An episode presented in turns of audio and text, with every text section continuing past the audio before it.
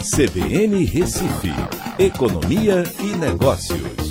Ué, se eu não aguento mais falar em coronavírus, economia. Olha a tarde todinha só desse diabo desse coronavírus. E aí é. tá, tá um, um, bolo, porque até o G7 tá entrando aí para conter impacto. O mundo, todo mundo temendo uh, números baixíssimos de crescimento. O pior é que isso é uma realidade, né, Écio? Isso mesmo, Aldo. E as previsões é que essa história de coronavírus vai durar até o mês de abril, tá? Então vá se acalmando e se acostumando, porque você ainda vai falar muito. É, na China já diminuiu o ritmo, né? Tanto é que eles agora estão é, dizendo que quem vier da Coreia do Sul, é, do Irã e de outros países para lá, vão esses passageiros vão ficar em quarentena de 14 dias. Né? Ou seja, já estão impondo medidas restritivas. Mas está vindo para o Ocidente. Né? Hoje teve o seu primeiro caso na Argentina, né? mais uma morte lá nos Estados Unidos. Portugal ontem teve mais dois casos. E aí a coisa vai atingir um pico aqui no Ocidente e lá para o final do semestre, provavelmente a gente está com essa história já virada a página.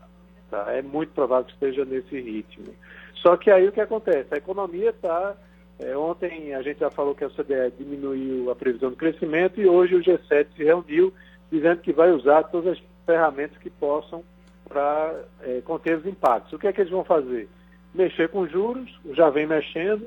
Né? O Fed hoje, é, sem reunião nem nada, anunciou um, um corte de 0,5 ponto percentual.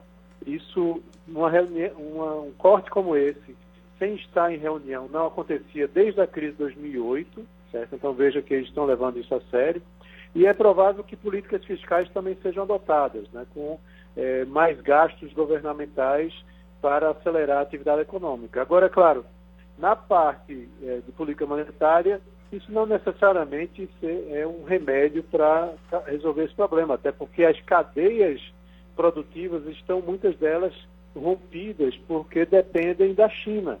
E aí, quando a China diminui a produção, você vê o encadeamento né, caindo a sua produção mundo afora. Tá? Então, essa foi a, a grande é, notícia de hoje é, que está impactando no mercado. Né? O mercado brasileiro, primeiramente, subiu com a notícia da redução do, da taxa de juros do FED, mas agora está em queda, né, com um, quase 1,5% de queda, eu acho que repercutindo, na verdade, a desaceleração da economia. Né?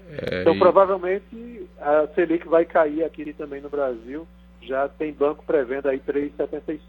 É, e a gente vai fechando o dia com dólar em alta, né? Euro em alta, e a bolsa cai, caindo um pouquinho. Estavam né? em queda, né? Subiu. E inverteram é. essa posição. Voltou a subir. 4,50 dólar, 5,04 euro. É para se tá, quebrar, viu? Pra Carol morrer de coração. Pelo amor de Deus. Ou de coronavírus. Ave Maria. Viagem mais não. Tchau, tchau, minha gente. Tchau. Um abraço, até amanhã.